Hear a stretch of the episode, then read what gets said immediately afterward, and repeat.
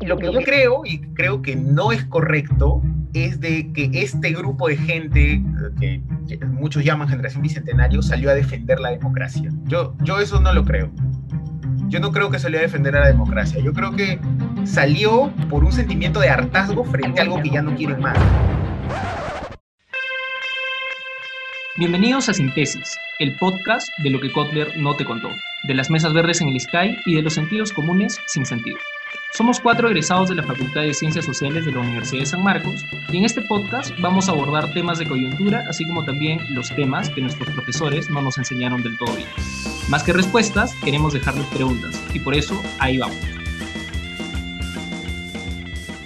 Amigos, amigas, amigues, muy buenos días, buenas tardes, buenas noches, de acuerdo al momento en el que nos están escuchando. No importa, lo importante es que nos escuchen. Y hoy estamos una vez más junto con Estefano Corso, Luis Miguel Purizaga, José de la Cruz y por supuesto César Aguilar en un capítulo más de su podcast favorito de ciencias sociales, Sin Tesis.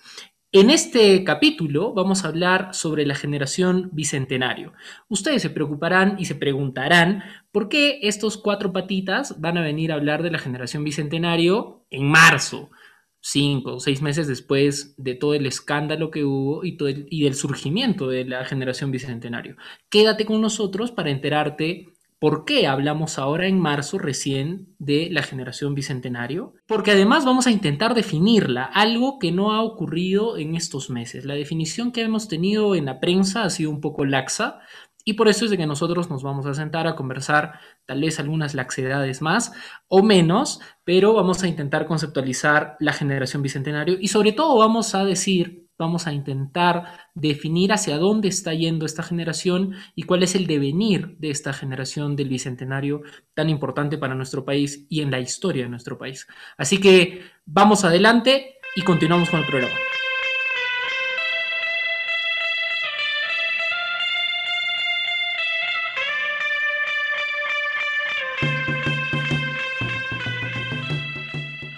Y primero hay que empezar preguntándole a Estefano, porque él es uno de los animadores de que hayamos tocado este tema, ¿por qué estamos hablando de la generación bicentenario en marzo?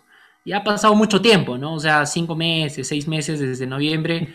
Ya nos hemos cansado, pues hermano, ahora estamos pensando en otras cosas. Ya pasaron carnavales, ya hemos pasado con padres, con madres. ¿Por qué hablar del bicentenario ahora, Estefano? Bueno, eh, buenas noches con todos, con todos ustedes amigos. Eh, bueno, la razón principal es porque evidentemente en el lapso entre la grabación de la primera y segunda temporada del podcast, eh, bueno, ocurrieron las marchas de noviembre, ¿no? Donde todos nosotros participamos y no tuvimos la oportunidad de grabar un episodio que se dedique un poco a pensar lo que habíamos vivido todos en ese momento, ¿no? Eh, desde los Estábamos tirando piedras, ¿no?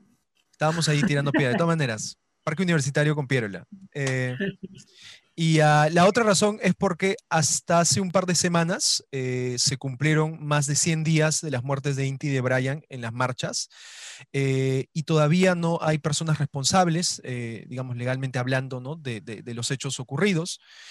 Pese a todos los informes que se han publicado de organismos internacionales, los reportajes periodísticos rigurosos que se han publicado en medios locales y también el propio informe de la Oficina de Integridad del Ministerio del Interior. ¿no? Entonces creo que es importante hablar sobre eso y además porque también, y digamos esa podría ser una tercera razón, la generación del bicentenario o el término se ha convertido como una especie de comodín, ¿no? Entonces ahora, por ejemplo, cuando no hay una reacción masiva por parte de este sector juvenil, la gente dice, ¿dónde está, el, dónde está la generación del bicentenario, ¿no? Por ejemplo, con este pseudo escándalo que se, que se ha armado o que han querido armar un sector eh, en torno a la poca efectividad de las vacunas de Sinopharm. Ayer en Twitter era, era eh, digamos, ese era un, grito de guerra muy común, ¿no? ¿Dónde está la generación del bicentenario que debería en este momento salir a chancar sus ollas, ¿no? Por este escándalo, ¿no? Entonces creo que es, digamos, e, es, es, relevante el tema, ¿no? Sí, sí, sí, claro. Pero igual falta, tal vez podríamos agregar una razón más, y es que en términos académicos siempre vale la pena mirar atrás con un poco de distancia.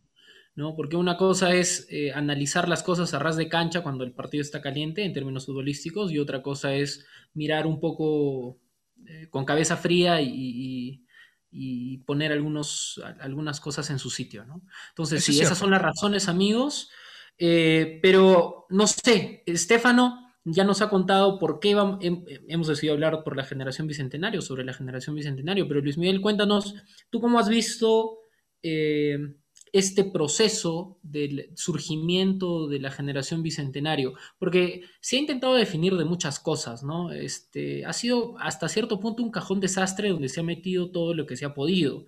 Y tal vez la única limitante ha sido la limitante etaria, ¿no? De edad, los jóvenes.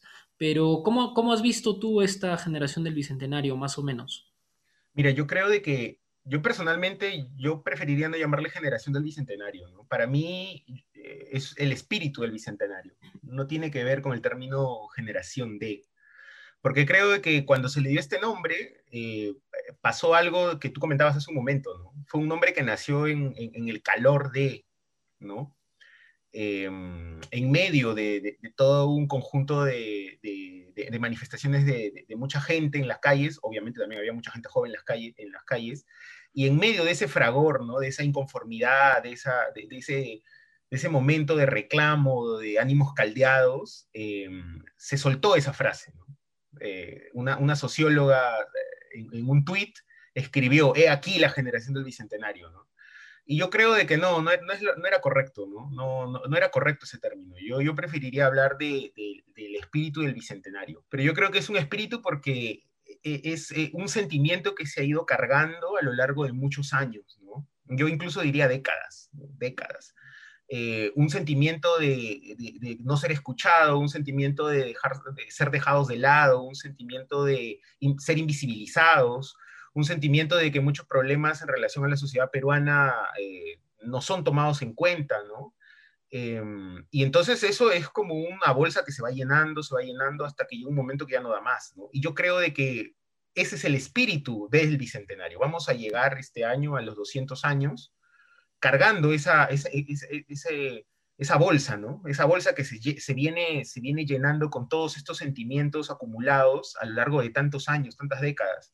Y, en este sentimiento, bueno, este sentimiento no es solamente de los jóvenes, ¿no? Hay, hay de, todos los ciudadanos del país, me parece, ¿no?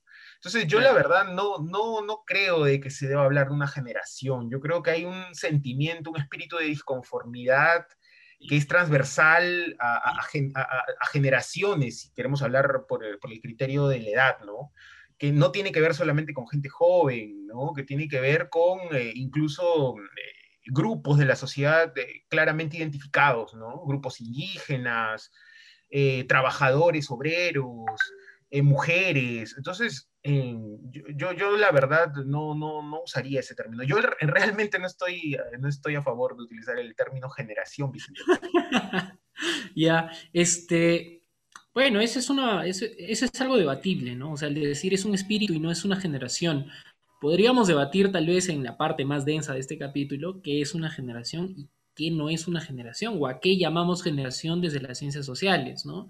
Este, José, tú que estás estudiando historia, eh, nos contabas hace algunos días también cómo es que la generación del centenario surgió, cómo es que se nombró a esta generación y cómo este cuerpo de ideas fue madurando. Entonces tú compartes con Miguel al decir de que no, pues no es una generación, sino es más como un estado de ánimo, o, si es una generación, podemos llamarla generación. No sé, ¿qué opinas? Bicentenario State mm. of Mind.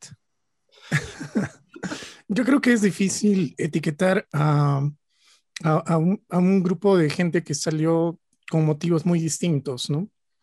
Eh, si bien es cierto que la etiqueta proviene de una socióloga mediante Twitter, en algunas entrevistas ella dice que, no, que el, término tiene más, más utilidad política que utilidad en el sentido de identidad, ¿no? Entonces, eh, por ese lado podríamos decir que hablar de generación nos sirve para identificar un momento que, que es compartido por todos, que es el momento de la indignación.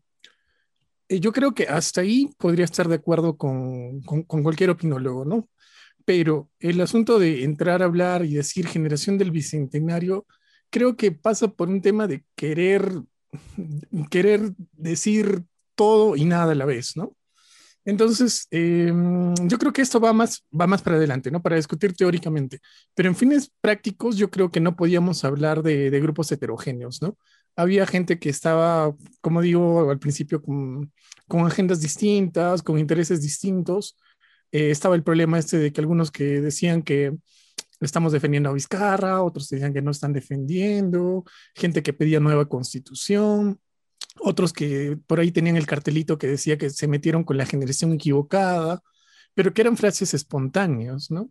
Y creo que el asunto cobró cuerpo cuando se trató de darle más eh, sustantividad a la frasecita, porque era una frase nada más, no, no tenía eh, la fuerza con la que después se dio en los medios y con la que se creyó que estaba surgiendo un espíritu contestatario, por fin la juventud había despertado, no, yo creo que no, o sea, nada de eso, ¿no? Era una cosa muy espontánea en la que no había gente solamente joven, había gente de distintas edades, eh, padres, familias enteras en algunos casos, eh, y en ese sentido la idea de la generación se cae, ¿no?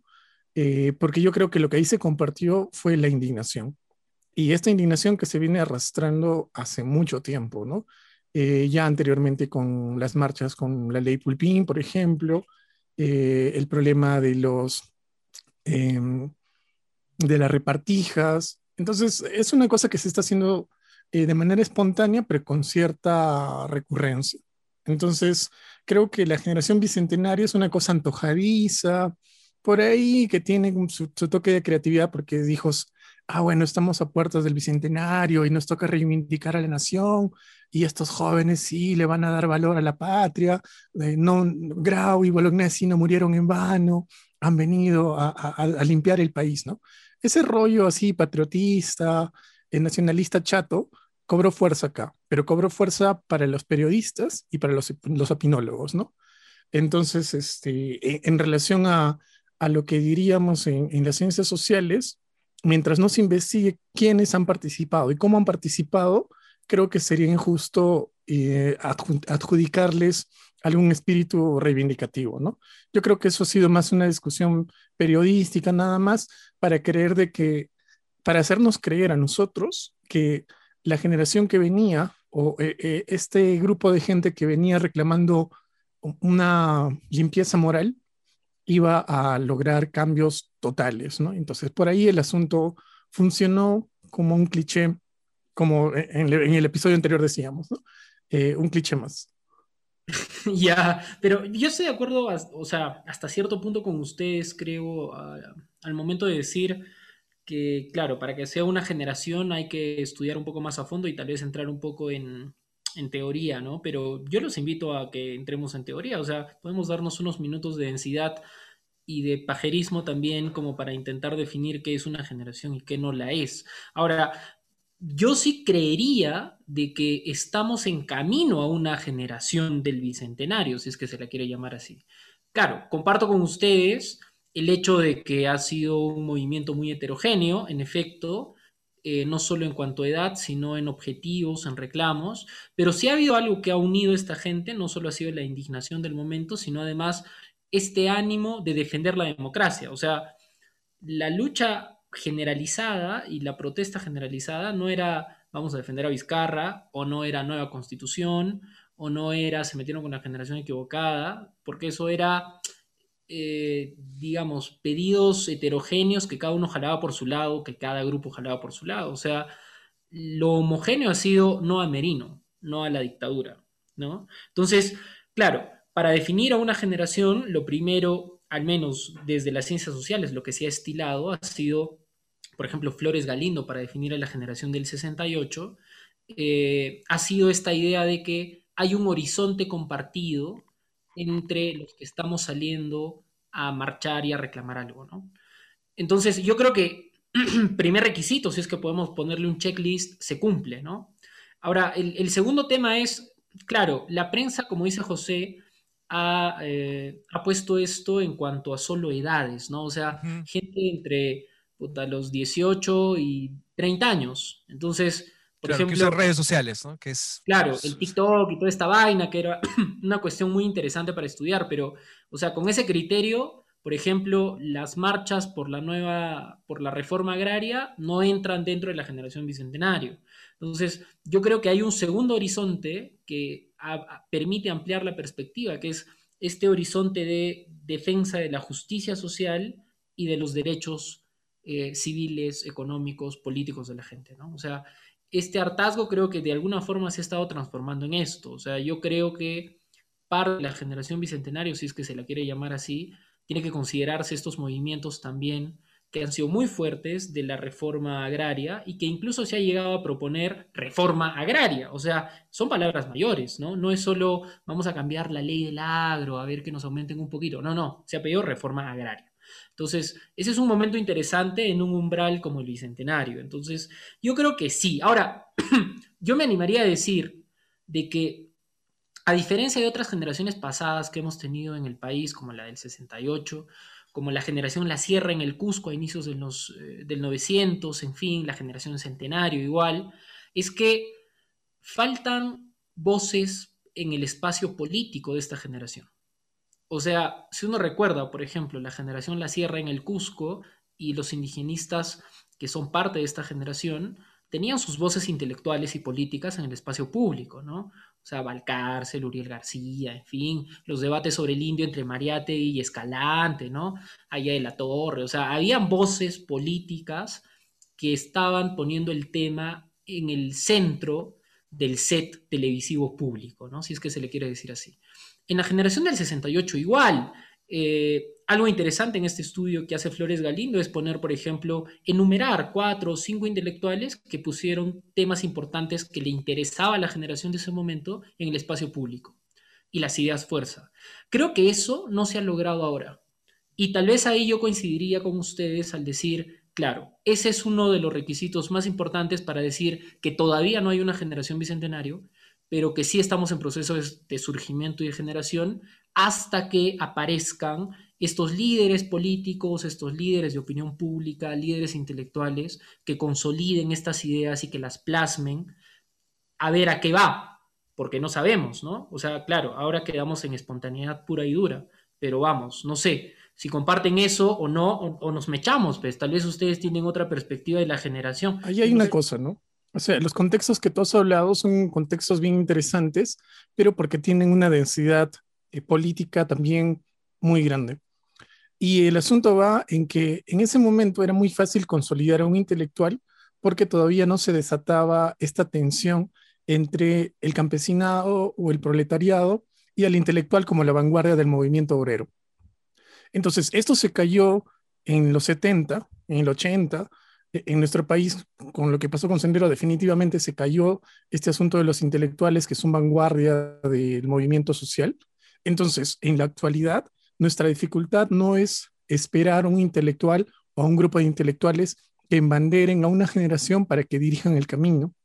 Creo que esa es la primera gran dificultad y la primera gran diferencia. Pero, pero o sea, yo no digo, los intelectuales pueden salir de la gente, o sea, puede haber intelectuales del paro agrario, ¿no? O sea, es gente que tiene acceso a la educación. O sea, estoy seguro que hay hijos de agricultores de la gran, de la gran agricultura en Ica, en, la costa, que ya tienen acceso a universidad desde hace algunos años, hace algunas décadas, y ellos son sus intelectuales, solo que falta ser eh, convertirse en interlocutores públicos y políticos, que no los hay. Pero en ese caso, si quieres, nos bajamos la etiqueta de intelectuales o no, porque lo que ahí estaríamos hablando es de un liderazgo, pues.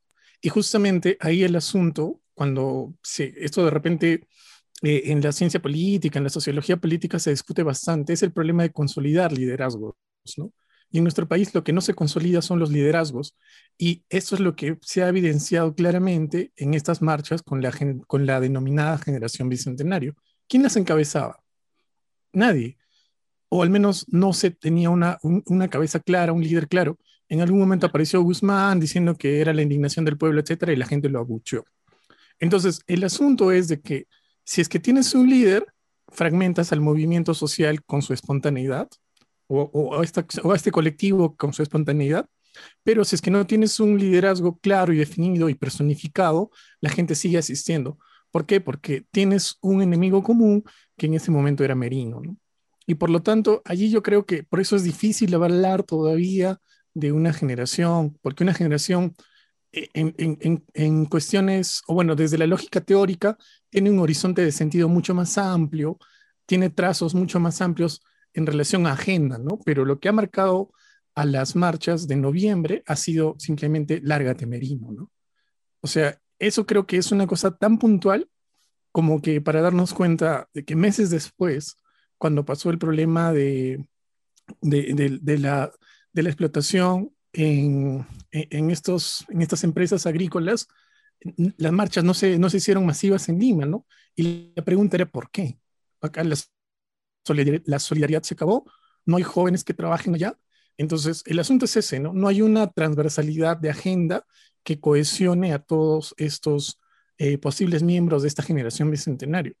Y nuevamente, ¿no? Es el reflejo de un país fragmentado que no logra transversalizar una agenda que cohesione a la gente. O sea, es, es más fácil que, que, yo me moleste porque en Lima no me arreglan las ciclovías a que yo me preocupe porque el salario mínimo y la estabilidad laboral en estas empresas en, en ICA no sean eh, acorde a ley. Entonces creo que esa distancia eh, no se salda todavía hasta el momento. No hay liderazgos, eh, no hay candidatos, al menos hasta, hasta donde conozco, excepto de repente por ahí, Verónica, que esté viendo el tema de el, suelo y, los, los, los, empleos agrarios, ¿no? Entonces, por ahí, como, no, no, o sea, pero o sea, me preocupa el asunto de cómo, cómo cohesionamos a todo eso, porque una cosa es que, eh, que yo diga que eso lo voy a hacer, etcétera, que eso pasa por un tema político, pero el asunto es cómo la gente defiende esto, porque eh, yo, yo digo, yo, yo necesito esto, pero eh, de qué porcentaje de gente estamos hablando y cuál es el horizonte también de, de, de, nación, el horizonte de sentido que tiene esta gente que participa en estas acciones colectivas por ejemplo, nosotros si es que hemos participado, ¿no? Puntualmente queríamos que se vaya Merino, ¿no? Si de ahí había gente que, eh, que decía, oye, pero empecemos a hablar de nueva constitución, etcétera, porque esto viene desde atrás, que la constitución del 90 y etcétera.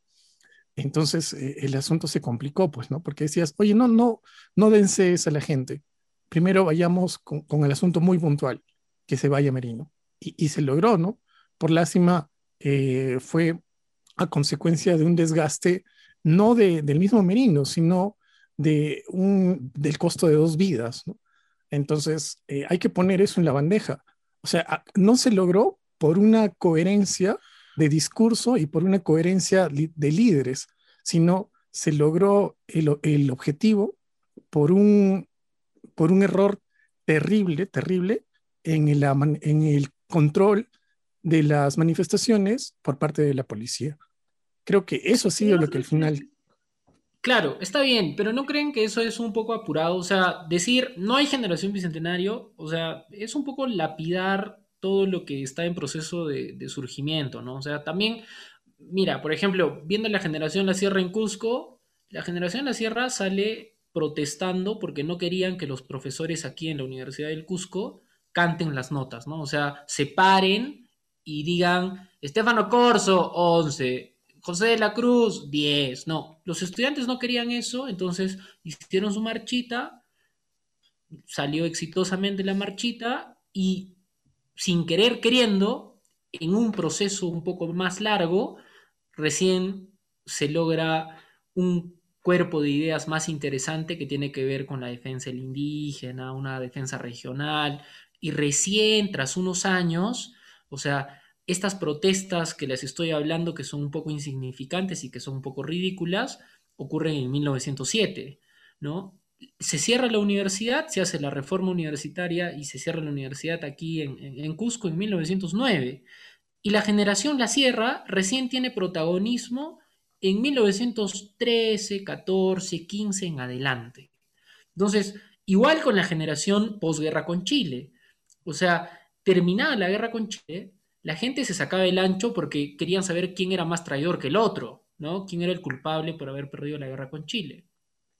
Y después, recién pasados los 900, miren cuántos años después, recién se empieza a discutir el proyecto país a partir de, ¿no? Entonces, yo por eso digo, no es un poco apurado decir no existe la generación bicentenario e intentar lapidarla, porque, claro, ha podido ser algo espontáneo, como en efecto lo ha sido, pero hay ideas clave, hay ideas fuerza, ¿no? O sea, tal vez la consolidación de esta generación bicentenario, porque también hay que, no sé qué piensan ustedes, pero el momento en el que se está dando es importante, ¿no? O sea, a puertas de celebrar el bicentenario de la República, era imposible que no lo celebremos o que no lo conmemoremos con este tipo de protestas, ¿no? O sea, con toda la indignación que hemos tenido en 200 años, es imposible, pues, no conmemorar el bicentenario con este tipo de protestas, ¿no? O sea, tal vez yo me animaría a decir que vamos a tener una generación, tal vez en términos teóricos, un poco más duros, dentro de unos 5, 10 años, que se empiecen a plantear debates serios a nivel político e intelectual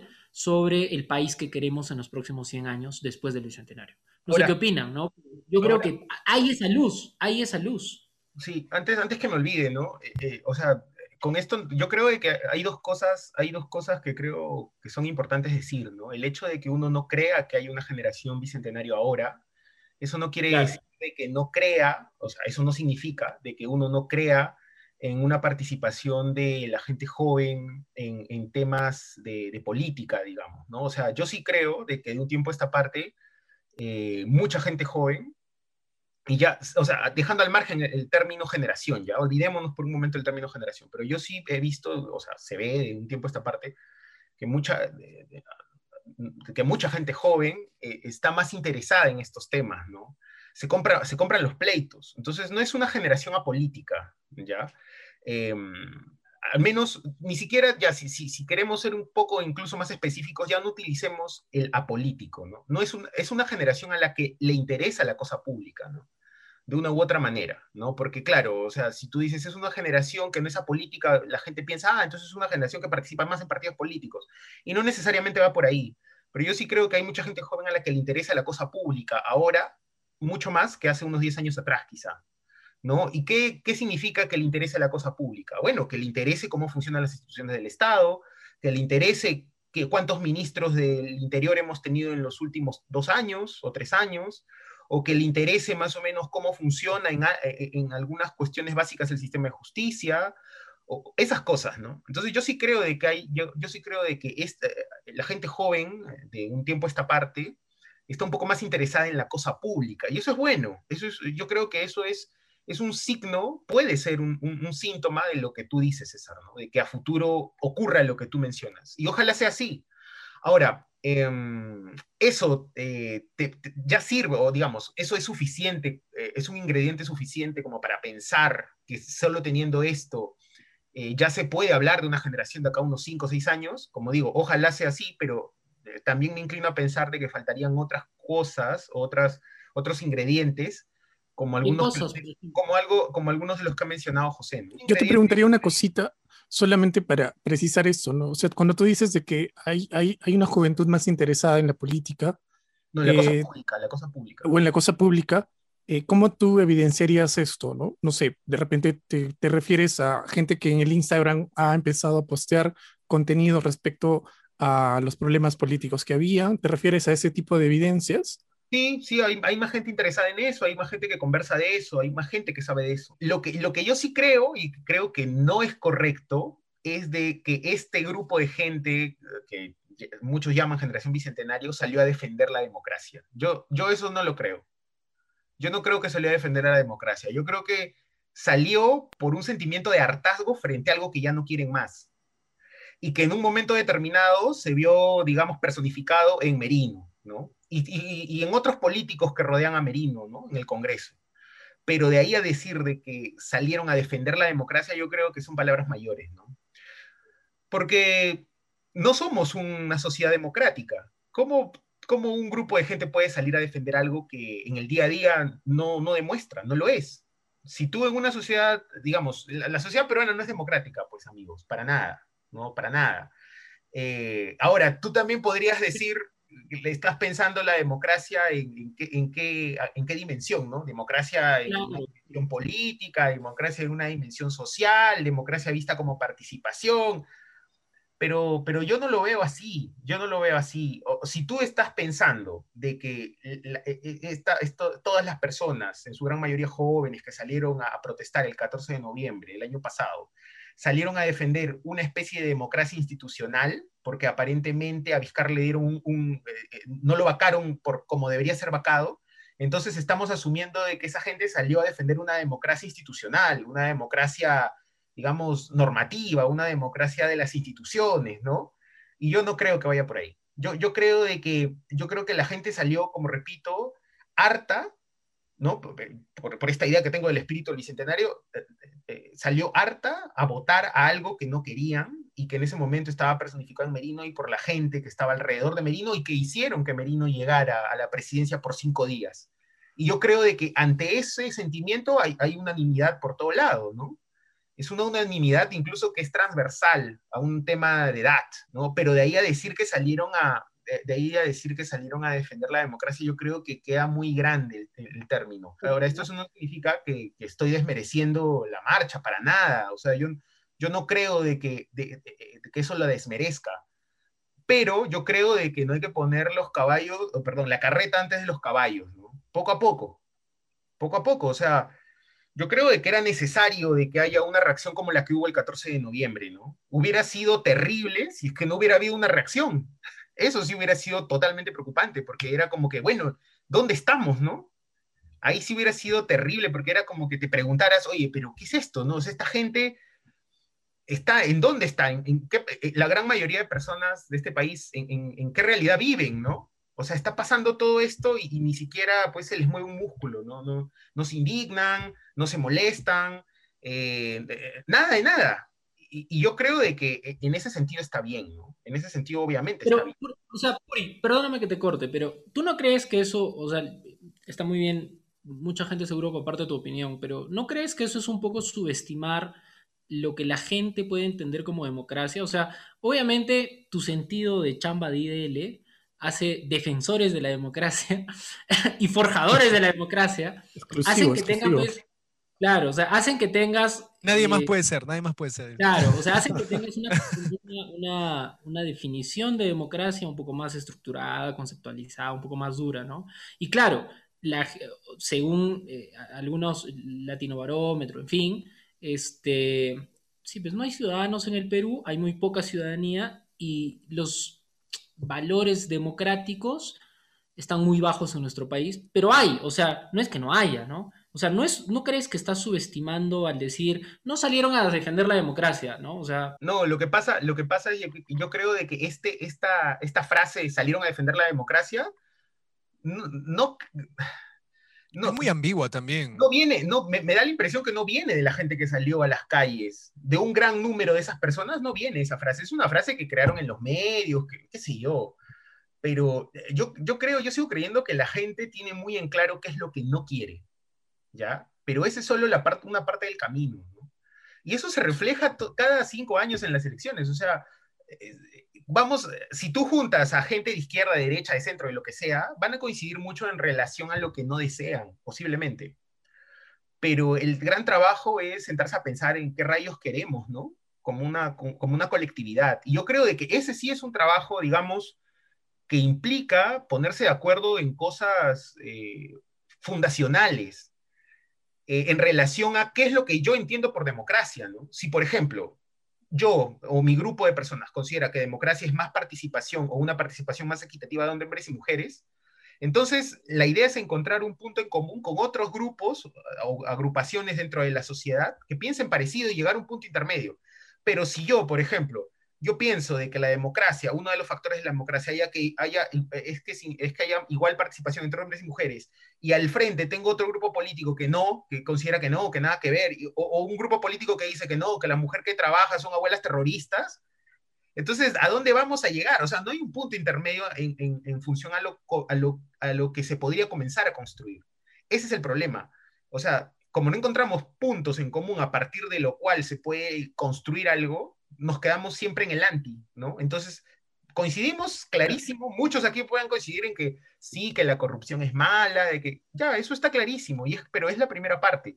Yo creo que las marchas del 14 de noviembre eh, mostraron eso, ¿no? Mostraron de una manera muchísimo más clara, como ya para cerrar los 200 años de república que tenemos, mostraron de una manera mucho más clara qué es lo que no queremos, pero a partir de eso, y yo creo que si, acá en adelante se construye esa idea de generación bicentenario, la gran chamba es sentarse y, llegar a puntos en común y decir, ok, ya sabemos lo que no queremos, lo que no toleramos. Ya, ¿qué es lo que sí queremos? ¿Queremos una nueva constitución? ¿Queremos más participación? ¿Queremos, no sé?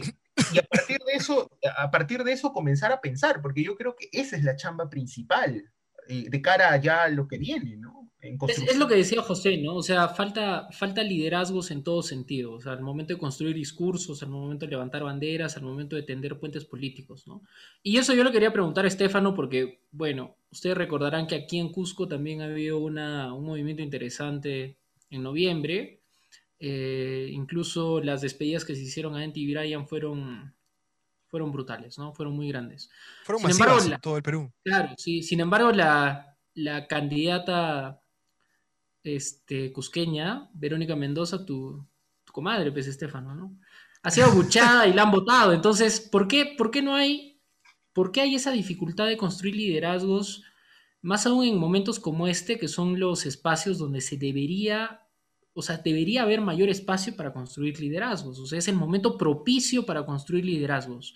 ¿Por qué crees que no, no, no ocurre esto? Bueno, en principio creo que hay un par de cosas que se tienen que pensar, ¿no? Eh, digamos, esta idea de las generaciones parte bastante de, construcciones y, de visiones elitistas sobre las generaciones, ¿no? O sea, cuando hablabas de la generación de Galindo o la generación del centenario, pues los representantes de esas generaciones son como la creme de la creme de la intelectualidad en esos momentos, ¿no? O sea, Basadre, Galindo.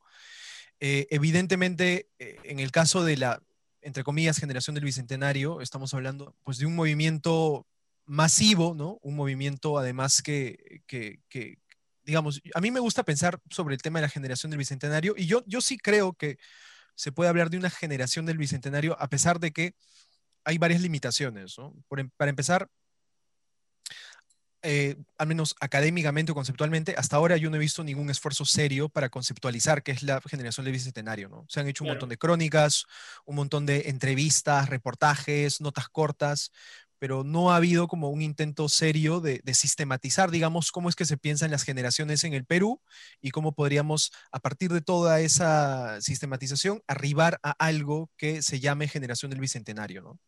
Entonces, para mí la generación del Bicentenario puede ser una de dos cosas, ¿no? Puede ser una oportunidad desperdiciada, si es que no se logra consolidar algo en base a, ese descontento que creo que Luisa ha graficado bastante bien. Y por otro lado, creo que podemos pensar en la generación, la del Bicentenario como la generación que es la prueba completa del fracaso de la transición a la democracia en el Perú. Eh, digamos, todas las promesas de la transición a la democracia que en algún momento eh, se, se, enarbolaron ¿no? desde, desde, desde, el Estado y desde distintos sectores de la sociedad civil, como esta promesa de que finalmente íbamos a convertirnos en una democracia eh, en plenitud, eh, pues es evidente que en los últimos 20 años, ¿no? a partir de, la transición del 2000, eh, han fracasado. ¿no? Y, y, creo que la generación del Bicentenario es justamente la manifestación de ese fracaso y de ese descontento que, o sea, una de las trampas de pensar sobre la generación del Bicentenario creo que ha sido que se ha intentado construir un discurso en base a estas eh, esta, esta conceptualización de las generaciones que es etaria, ¿no? Entonces, tipo, si tienes más de 30 años ya no eres centenario, ¿no? Ya no eres bicentenario, perdón, ¿no? Que es una estupidez, digamos, ¿no? Eh, pero que es muy funcional a, a la manera en cómo el libre mercado puede capitalizar sobre esto, ¿no? Porque ahora yo puedo ir al BCP y sacar mi tarjeta del, del bicentenario, ¿no? Y, y, pucha, no sé, pues, ¿no? Contribuir al desarrollo económico y huevas de ese tipo, ¿no? Pero a mí siempre me gustó mucho una, una, una, una conceptualización, una manera de pensar las generaciones de, de, Rolando Ames, que no es santo de mi devoción para nada, pero me gusta la manera en cómo él habla sobre el concepto de generación a partir de, de, de la muerte de Edith Lagos, que es esta joven senderista ¿no? que, que murió en el 82, 83, eh, y que él habla de que las generaciones más bien se deberían definir en base a experiencias compartidas. ¿no? Y creo que si hablamos, digamos, de, de, de, el fracaso y de estas promesas eh, vacías de los últimos 20 años, podemos hablar de unas experiencias compartidas, ¿no? que van más allá de si tienes 20 años, si usas TikTok, si usas Twitter, eh, si tienes 35, etcétera, ¿no? y que producto de esa, digamos, de ese, de ese falso entendimiento de cómo se debería pensar eso, esto, surgen estupideces como este libro de Marcos y Fuentes de casi bicentenarios, ¿no? Que el chiste es, digamos, que todos son viejos. Entre comillas, ¿no? Son cuarentones, entonces no se sienten como que suficientemente eh, partícipes o, se podrían autoidentificar como bicentenarios o de la generación del bicentenario. ¿no? Ahora, es evidente que, eh, y creo que al menos todos nosotros que estuvimos en las marchas en distintos puntos, eh, una de, las, una de las grandes sorpresas es que pues la gente que estaba en las marchas era súper joven, ¿no? Eran chicos de 20, 25 años, la mayoría, no todos, ¿no? Porque también había abuelitas, había personas mayores con sus niños, hijos, etcétera, ¿no? Eh, pero no creo que sea el único, el único, el único factor que se debería tomar en cuenta. ¿no? Y, y, con esto termino. Em, yo tampoco creo que sea necesario hablar de, digamos, no quisiera pecar de, un presentismo en cuanto a cómo es que la generación del Bicentenario o la denominada generación del Bicentenario se piensa a sí misma, ¿no? Pero yo tampoco creo que haya habido un horizonte en su accionar. O sea, no es que decían, digamos, yo salgo a marchar hoy porque quiero que haya una democracia eh, como Suiza eh, en el futuro, ¿no? Sino era en realidad... Claro, en realidad era eh, una, digamos, bueno, y acá hay un tema, acá hay un factor también que es importante mencionar y, tomar en cuenta, porque yo no sé hasta qué punto la pandemia haya influido en que el, la convocatoria, en que la convocatoria y digamos el hartazgo haya sido tan masivo. Eh, por ejemplo, hay muchas personas que, hablando de las marchas del movimiento Black Lives Matter en Estados Unidos a, raíz de las muertes de, George Floyd, eh, argumentan que en realidad, digamos, han sido las primeras marchas en contra de la brutalidad policial contra minorías étnicas, principalmente los afroamericanos, que han tenido la mayor participación de la población blanca, de una población que por general era inactiva en ese tipo de manifestaciones. Hay muchas personas que sospechan que eso se debe a que estábamos en un contexto de una emergencia sanitaria, donde, digamos, las personas, por primera vez, muchos de ellos jóvenes, han visto hasta qué punto llega la extensión del control que puede tener el Estado, que es, digamos, lo que hemos visto acá, ¿no? Cuarentena, militares en las calles, policías, digamos, que te dicen si no te has puesto bien la mascarilla, etcétera. Eh, entonces, yo creo que había un poco de eso también, ¿no? O sea, había gente que iba a marchar no porque les interesaba que salga Merino o, que salga, digamos, quien sea que esté allí en ese momento, sino también porque simplemente como que querían, pues, sacarse un poco la mierda, ¿no? O sea, salir un poco a la calle y vivirla, ¿no? Habiendo estado encerrando tanto tiempo. No quiero ser cínico con eso, porque sí sería muy triste pensarlo de esa manera, pero sí creo que es un factor que debería también considerarse, ¿no? Claro, de alguna forma. Bueno, hay, algunos puntos de, desencuentro y de encuentro, y ya seguro los que nos escuchan se darán cuenta, y nosotros nos seguiremos sacando la mierda más adelante. Pero yo quiero cerrar eh, con una última pregunta que ya le hemos ido contestando, pero valdría la pena redondear, redondear algunas ideas, ¿no? Es ¿Qué va a pasar con esta llamada generación del Bicentenario? Ya hemos dicho algunas cosas como que puede ser un proyecto fallido, puede ser una oportunidad, depende a los liderazgos que surjan, pero ¿cómo ven que pase esto? No? Porque haya o no haya generación Bicentenario, el Perú va a seguir avanzando, digámoslo así, por no hacerle propaganda al APRA, este, y algo va a tener que surgir. Entonces, ¿cómo ven Yo realmente deseo que ocurra lo que, lo que tú comentabas, este César. O sea, yo realmente, yo, yo, sí quisiera de que este, este contexto sea aprovechado de forma positiva para que se puedan sentar las bases de esto que se, que se ha denominado generación bicentenario, ¿no? Porque como te digo, yo no, no, no, no, no preferiría no darle ese nombre, ¿no? Em, comparto con, con Estefano esta idea de las experiencias compartidas. Yo creo de que precisamente ese es el espíritu de una generación.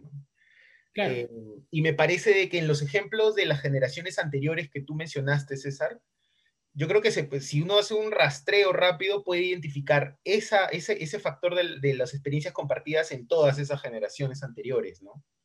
Creo que ese es algo, algo, algo que, que, que, que es una constante. Ahora, también creo de que, como dice Estefano, eh, si se habla de una experiencia compartida, pues hay que hablar de la experiencia compartida de la democracia fallida o del retorno a la democracia, que es un retorno fallido, después del 2000, ¿no? O sea, ya tenemos 20 años desde, la, que cayó la dictadura de Fujimori. Eh, y claro, al inicio del 2000, eh, hasta el 2006, 2007, si uno revisa eh, cuál, qué comenzó a hacer el Estado desde sus propias instituciones, hubo un, proceso de reforma profunda, ¿no? Que era, que era la ilusión, digamos, ese era el horizonte, ¿no? El horizonte era, bueno, ya tocamos fondo esta última década del siglo XX, con Fujimori y Montesinos, tocamos fondo, llegamos hasta, hasta, hasta lo profundo. Entonces, eh, de, después de tocar fondo, el único lado donde puedes ir es, bueno, para arriba, ¿no? De a pocos, pero para arriba. Entonces, esa era la promesa de la democracia en esos años. Eh, y bueno, ya son 20 años de esa experiencia compartida de una democracia fallida. Una democracia que al final seguimos, no se, no se avanzó, ¿no? O sea, si O'Donnell, por ejemplo, dice de que eh, eh, los procesos de democratización pues, son, son, procesos continuos, que nunca se llega a la democracia perfecta y todo. Si uno ve el del año 2000 y lo compara a donde estamos ahora, uno se da, siente, uno se puede dar cuenta de que en, esos 20, en estos 20 años no se ha avanzado nada, ¿no? Entonces, ni siquiera puedes decir, como dice O'Donnell, de que es un proceso continuo el proceso de democratización, porque aparentemente aquí no se ha avanzado nada, ¿no? Entonces, esa es la, yo creo que esa es la experiencia compartida de frustración, ¿no? de que la democracia como tal, eh, para muchas personas es un, un, constructo vacío, ¿no? Es algo que no se materializa en el día a día, es algo que no se, no, no, eh, no se representa pues en mejores condiciones laborales, ni mejores sueldos, ni estabilidad laboral, ni un montón de cosas. Entonces, si no hay nada de eso, entonces tú me hablas de democracia y me estás hablando pues de cualquier cosa mega una cuestión nebulosa. Entonces, yo, yo, yo sé, e, eso, esa idea la comparto con Estefano, ¿no? La comparto. Ahora, en relación, en relación a, lo, a, lo que a, lo que, a lo que preguntabas, si es que yo veo de que, de que esto vaya, vaya, digamos, a decantar en una generación, y yo creo de que es necesario, eh, eh, es necesario eh, que haya algún grupo dentro de la sociedad civil o dentro de organizaciones políticas que pueda capitalizar este descontento que parece espontáneo, ¿no? Y, la primera idea que se me viene a la mente, bueno, salvando distancias, es el, em, las marchas del 2008, si no me equivoco, en España. Que luego dieron lugar a lo que es el partido Podemos, ¿no? En España. Bueno, las marchas en Madrid, ¿no? Porque, claro, salvando distancias, pero analizando solo, solo algunos factores, ¿no? Eh, hay muchas marchas en España, las marchas se condensan en Madrid en el año 2008, creo que es en noviembre del 2008, ¿sí? si no me equivoco, porque claro, había un gran descontento, una crisis económica terrible, comienzan a haber desahucios, la gente se comienza a quedar en la calle, entonces hay un descontento total y, y había una, un sentimiento de no queremos esto ya, ¿no? que es muy parecido a lo que nosotros hemos vivido el 14 de noviembre, ¿no? Un sentimiento, mira, no sé si va a venir el PP, en el caso de, España, ¿no? No sé si va a venir el PSOE, no sé quién va a venir, pero ya estamos hartos de esto, porque nos, estamos jodidos. Ese era el sentimiento. Ese era el sentimiento. ¿Y qué pasó? Que en ese momento apareció un grupo de académicos de la Universidad Complutense, ¿no? De, que estaban estudiando ciencia política, Muchos de ellos recién habían terminado de hacer su doctorado, analizando, miren qué casualidad, estaban sus, tesis de doctorado de, esto, de este grupo de, digamos, de académicos, eh, eran las democracias en América Latina, el caso de, de, Bolivia, el caso de Ecuador con Correa, el caso de Venezuela, esas eran sus tesis. Y estos académicos, llegado un momento, organizan gente, capitalizan este descontento y al final crean o, surge este partido que es Podemos en, España, ¿no? Y han pasado ya más de 10 años eh, y miren lo que es Podemos ahora, ¿no? Ahora, obviamente, estoy simplificando la experiencia, ¿no? Estoy simplificando al máximo la experiencia. Hay muchos, hay otros muchos factores ahí que analizar y comparar, si uno quiere hacer un ejercicio de política comparada y, organización social, movimientos sociales, hay muchos otros factores pero creo de que es interesante ver, eh, esa experiencia y ver qué cosas en común se, tienen y sobre todo ver las estrategias de este grupo. Porque era un grupo que no venía desde la política tradicional, es cierto que muchos de ellos, por ejemplo, Iñigo de Rejón, eh, Pablo Iglesias, tienen familiares que fueron actores políticos, sus padres, sus abuelos, pero digamos ellos no estaban en ese momento tan comprometidos con partidos políticos tradicionales. ¿no? Entonces se forma un nuevo partido. Ese contexto, digamos, e, esa coyuntura da como, da como origen un partido completamente nuevo y que en sus inicios estuvo conformado por gente trabajadora, o sea, gente de la calle, era, habían psicólogos, habían arquitectos que nunca en su vida habían militado y que no sabían muy bien cómo funcionaba la política, pero bajo la batuta de estos cuatro, diez académicos que sí tenían sus doctorados en ciencia política y todo, comenzaron a meterse a la dinámica de la política partidaria y después de unos 10, 15 años ya vemos lo que son. Entonces, yo creo, para ya hacer realidad una vez, eh, José tiene mucha, mucha razón en una parte cuando dice que hay una, se necesita una clase dirigente, sí, pero no el tipo de clase dirigente en la que estamos pensando a inicios del siglo XX, por ejemplo, no ese tipo de clase dirigente. Eh, yo creo que necesitamos un tipo de clase dirigente que quizá le pueda decir a las personas, mira, esto es la política, así funciona por dentro, tírate al ruedo hazlo. Yo no voy a hablar por ti. Yo te voy a decir cómo funciona el circo, pero tú tienes que ir a mecharte ahí adentro con los payasos. Yo creo que ese es, ese, ese es el espíritu. lo dejo ahí, amigos. Acá los intelectuales de síntesis van a salir con sus tesis de licenciatura. Vamos a sacar el partido síntesis, dice. Márcale a toga, márcale a toga. el martillito. José, Estefano, ustedes cómo para ir cerrando. Yo creo que, o sea, me gustaría ser optimista en esto, ¿no? Pero es difícil hablar sobre el futuro. Yo creo que pongo dos factores yo. El primero es la migración internacional que, que vive permanentemente Perú y que afecta y repercute en el mercado nacional en el sentido de que nuestro, nuestra percepción sobre nuestro, nuestro futuro eh, eh, está mediada también por cómo ellos modifican nuestro entorno. Eso por un lado.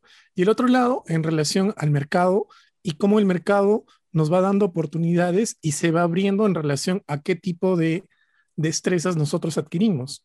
Entonces, si es que hablamos de que qué va a pasar con esta, con este, con esta generación, con este grupo de gente que salió, si van a salir líderes o no, yo creo que va a responder mucho en el sentido de qué capacidades van a tener ellos para articular el mercado, que es una cosa que preocupa a todos, porque una cosa es que yo, yo quiera establecer un tipo de gobierno eh, sin corrupción, etcétera, un, modelo ejemplar de gobierno, pero otra cosa es cómo voy a sostener eso económicamente y de qué va a vivir la gente en ese sentido. Entonces, mientras no haya una articulación, si quieres, habla de jóvenes, habla de una generación que, que articule el mercado nacional con la política que se necesita, con un ejemplo de decencia, eh, el asunto va a seguir en nada. Y al menos, eh, si me permiten ser pesimista, lo que la CONFIEP viene demostrando y las vacunas ha demostrado es de que les importa un bleo el asunto del país, ¿no? El asunto es de que, o sea, sigamos con el negocio y alguien, por algún, milagro de, santo, eh, la moral se purificará o, o, tomará importancia para estos actores, ¿no? Pero yo creo que si es que no hay líderes que, logran, que logren articular, que logren eh, unir estas dos dimensiones, eh, esta cosa va a quedar en nada. Yo lo veo como, como así, como a pie de página de lo que estoy diciendo, esto ya. Eh, dentro del derecho se, se, considera el conflicto como un problema. En las ciencias sociales conceptualizamos, o mejor dicho, aterrizamos el conflicto como una oportunidad de construir comunidad.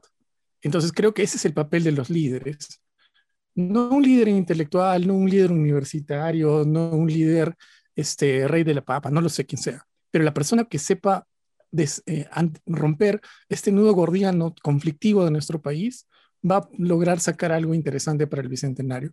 O sea, no un Hildebrand que esté llorando este, ¿por qué no hacemos caso a González Prada en su diario? No, un, líder así ya no necesitamos. O sea, al menos a mí me cansa, yo creo que a muchas personas más. Pero eh, necesitamos un líder que, que entienda esto de los conflictos, ¿no? que deje de polarizar, sino más bien que entienda los puntos en común y a partir de eso tire para adelante. Claro. ¿Tú, Estefano? Em, bueno, yo, yo coincido con Luis en que sería súper interesante que se produzca algo como, como lo que él relata, ¿no? Aunque siento que es uno de los millones de universos posibles, como diría el Doctor Strange, ¿no? O sea, y la verdad que siento que el Doctor Strange nos diría como que las, posibilidades de eso son mínimas, ¿no? Pero lo que yo espero es que al menos, eh, digamos, sí, sí, sí, lo que sí espero eh, con muchas ansias es que la gente comience a organizarse más en un sentido de entender lo comunitario como algo prioritario para nuestra sociedad. ¿Y a qué me refiero con esto? Una de las cosas que a mí más me sorprendió de las movilizaciones en noviembre fue que eh, el nivel, digamos, surgieron espacios de coordinación y de organización de personas jóvenes, bueno, aunque no todos eran, digamos, 20, 30 años, ¿no? o sea, estas, estas, estas lógicas marqueteras eh, estúpidas, ¿no? que no, no, creo que son suficientes para hablar sobre una generación, pero que comenzaron a pensar en, oye, ¿y qué hacemos ahora? ¿no? O sea, quizás toca ya organizarse a nivel local, ¿no? digamos, en nuestro barrio, en nuestra municipalidad, en nuestro distrito, y ver cómo podemos organizarnos para, digamos, mejorar algunas cosas. ¿no? Eh, entonces yo espero que eso sea, al menos eh, lo, mínimo que esperaría sería que, surja algo así, ¿no? Que la gente comience, aunque sea más, a pensar en comunitario y, en términos locales. Eh, creo que de allí se puede pensar que algo podría, podría gestarse algo más de alcance nacional, digamos, eso ya el futuro lo, lo, decidirá, pero mínimamente espero que eso pueda ocurrir. ¿no? Ya no sé si quieren llamarlo bicentenarios o la generación de los auto, el autocultivo, lo que tú quieras, pero, pero sí sería bacán que surja algo así. ¿no? Sí, eh, claro que sí. Bueno, cerramos con eso, amigos, amigas, amigues, como quieran identificarse. Eh, con algunas ideas claves que han salido aquí, como han podido darse cuenta, no estamos concordando del todo. Hay algunos puntos divergentes, hay algunos puntos que causan siempre debate. Nosotros acá vamos a seguir metiendo en unas chelas, vamos a seguir conversando al respecto, pero vamos a cerrar este podcast con algunas ideas claves que han surgido. Estamos creo que coincidimos en tener, o por lo menos querer tener una idea optimista del asunto, a esto que llamamos generación bicentenario a futuro, no ahora, efectivamente no ahora, es muy temprano para definir y conceptualizar una, generación bicentenario como se ha querido hacer en la prensa eh, muy maniqueamente.